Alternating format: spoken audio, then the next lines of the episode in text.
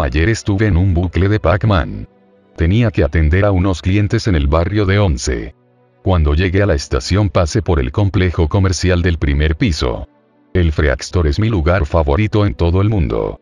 Negocie una oferta especial por los primeros 10 números de Sandman en inglés.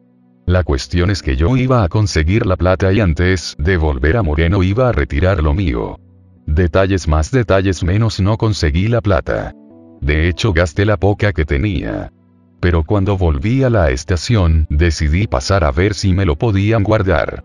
Cuando estuve por entrar al local, me di cuenta de que estaba pasando otra vez, intenté salir. El asunto es el siguiente, no se podía salir del centro comercial, las puertas estaban abiertas. Pero estaba en medio de un bucle activo. El dueño de Fritz se había ido hacía 20 y salvo por mí nadie más notaba la diferencia. Los bucles de Pac-Man solo afectan a las personas del tipo 0, entre ellos me encuentro y también afecta a los fronterizos. Ellos son especiales, sus cuerpos siguen las leyes de la física y son suspendidos en el tiempo. Pero sus mentes se niegan a percibir el tiempo de manera lineal.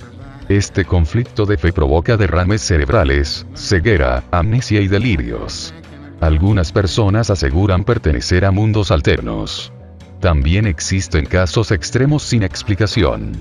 Los casos más recientes, en un recital de rock de Cromañón 194 personas, la AMIA y las Torres Gemelas, entre otros. Nadie sabe mucho de este fenómeno. Se estima que el 2% de la población es sensible a esta percepción espacio-temporal. Se sabe que la zona de 11 está en el centro de influencia de uno de estos bucles. Su radio es de 600 metros. Si bien no puedo afirmar que el tiempo se detiene, puedo afirmar que el tiempo transcurre más lento para ellos.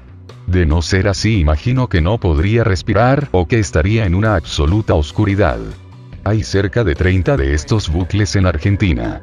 En ocasiones se genera actividad. Cuando esto ocurre todo se congela, las aves en pleno vuelo, una bebida siendo derramada, un tipo caminando, todo. El centro comercial del primer piso en la estación de Once estaba en el más absoluto de los silencios. Solo mi voz era audible para mí y para cualquier persona de mi condición, incluyendo a un fronterizo. Me aboqué a la tarea de buscar a cualquier posible fronterizo, no podía tocar a una persona normal, ya que hay consecuencias físicas, ni siquiera podía usar mi teléfono para matar el aburrimiento con el Candy Crush. Es muy raro que pase, pero si encontrás un fronterizo, puedes sacarlo del trance y tal vez salvarlo de un derrame cerebral. Una vez que esto ocurre esa persona pasa a convertirse en tipo cero.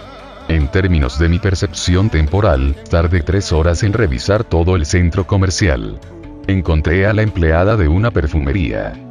Sus ojos se movían muy rápido, parecían manchas borrosas color café con bordes blancos, era cuestión de instantes para que sufriera las consecuencias. En mi experiencia, sacar a una persona del estado de suspensión, es un asunto delicado. Al parecer nuestros organismos vibraban a una frecuencia diferente. Al tocar a un fronterizo entra en fase. De esa forma salen de su estado. Sofía estaba parada en la puerta de su local mirado el ventanal que da a la plaza Antonio González Varela. La tomé de los hombros hasta que sentí su temperatura corporal. Cuando empezó a tensar los músculos la solté y retrocedí unos pasos. Sofía entró en sí, cuando se percató del profundo silencio, le hablé. Hola, mi nombre es, ¿qué está pasando?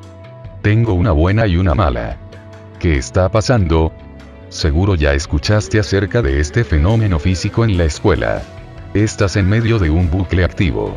A Sofía se le llenaron los ojos de lágrimas. Tomó aire y habló. Dijiste que había una buena y una mala. La buena es que estás acá. Si no te sacaba del estado de fase, tal vez hubieras muerto. La mala, bueno, la mala es que estás acá, y ahora qué va a pasar?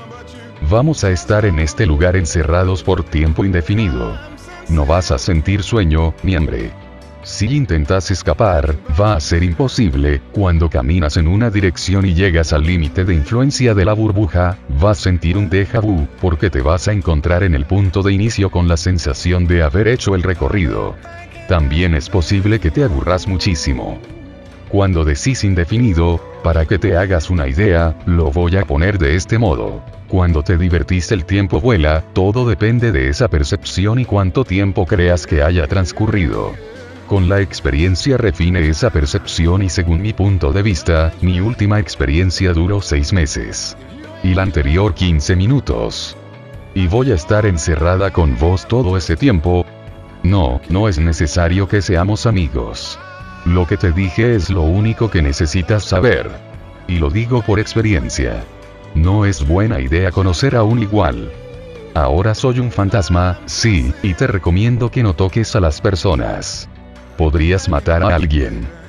Sofía vivía en zona sur, tomaba dos colectivos para llegar al trabajo, tenía 30 años, una hija de 8.